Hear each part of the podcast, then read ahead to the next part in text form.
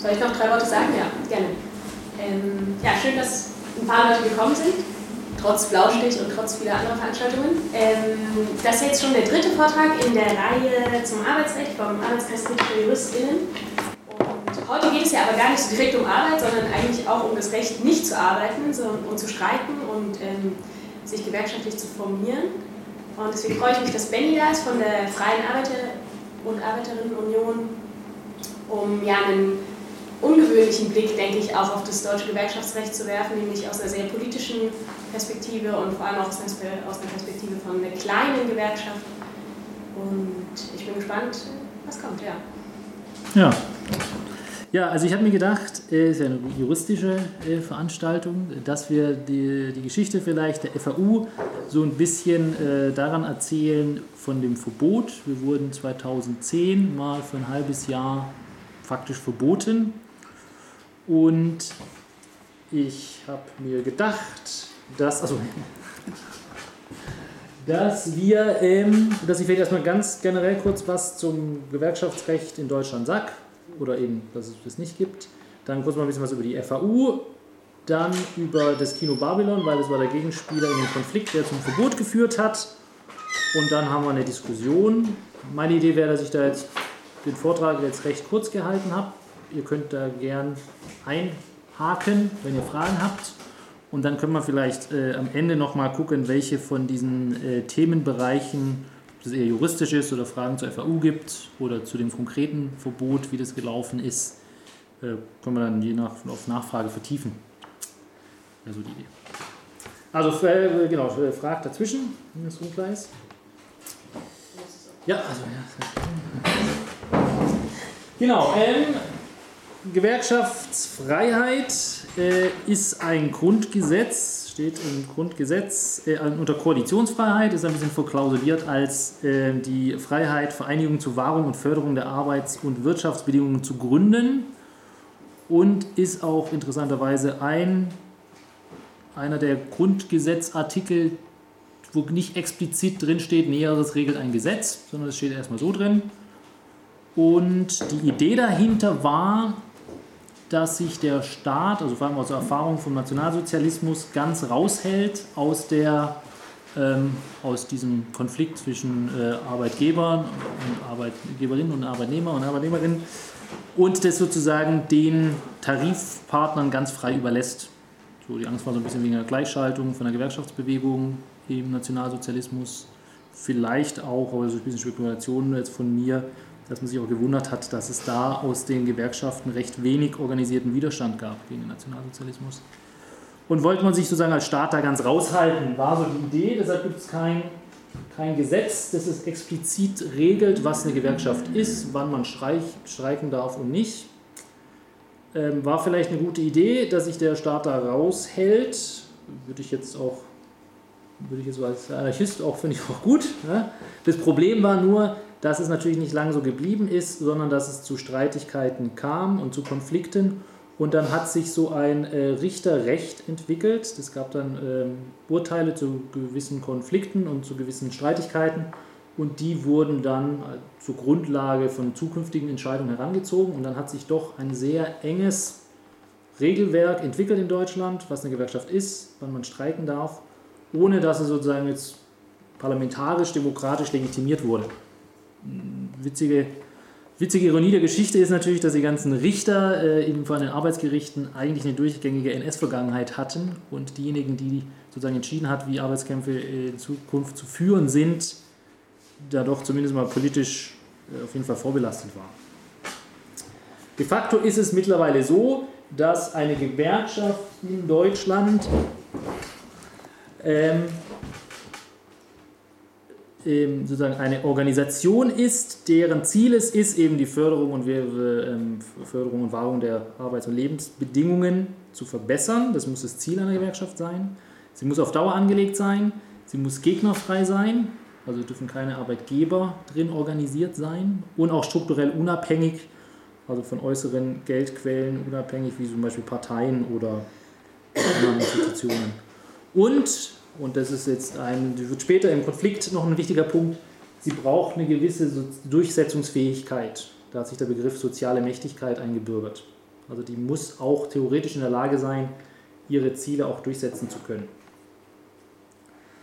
Ähm, die Anforderungen an Streik ist auch wieder sehr eng in Deutschland im Vergleich zu anderen Ländern, ist nämlich schon wieder, man darf nur dafür streiken für Dinge, die man im Tarifvertrag regeln kann. Also man kann, also die Forderungen müssen sozusagen in einem Tarifvertrag regelbar sein. Das schließt schon mal ganz viel aus von Sachen wie politischen Streiks ähm, gegen irgendwas, keine Ahnung, gegen irgendwelche Kriegseinsätze oder auch politische Entscheidungen darf man gar nicht streiken, weil man die ja nicht im Tarifvertrag kann man ja nicht reinschreiben, dass äh, wir irgendwo nicht militärisch aktiv werden oder wir irgendwelche Sozialgesetzgebungsänderungen ablehnen.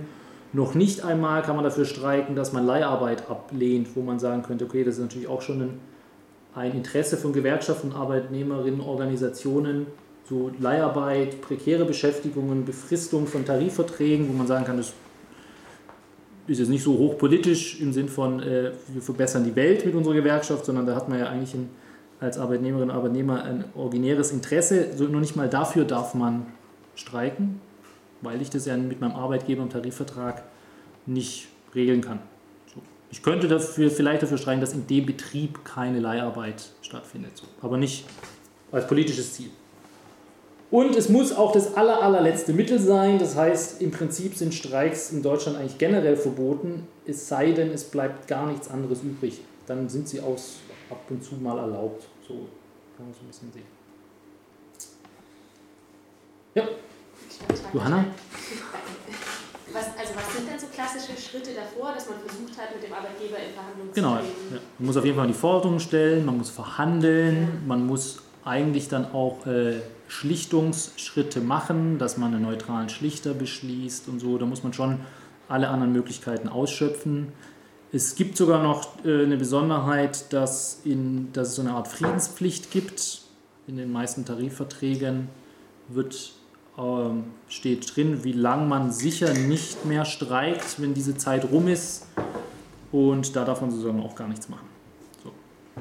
Da muss man schon sehr vorsichtig sein als Gewerkschaft, dass einem da das nicht sozusagen, wenn es eben kein Streik ist, dann kann es auch sehr teuer werden, wegen Schadensersatzsachen und so weiter. Da muss man schon sehr aufpassen. Genau. So, genau, wir als FAU, wir sind eine Gewerkschaft. Wir haben ein, ähm, also unser erstes, und so wie wir sagen, vorrangiges Ziel ist es, dass wir sozusagen die Lebensbedingungen unserer Genossinnen und Genossen verbessern. Das hat jetzt vielleicht nicht unbedingt nur mit Arbeit und Arbeitsverträgen zu tun, sondern wir fassen auch ein bisschen weiter. Also auch, also auch sozusagen so, so Jobcenter-Sachen gehören auf jeden Fall dazu. Im Prinzip auch äh, so Sachen wie, wie Miete und so würden wir jetzt auch noch als Betätigungsfeld sehen, aber unser Fokus ist gerade zurzeit mehr als auf, auf Arbeitsverhältnissen. So.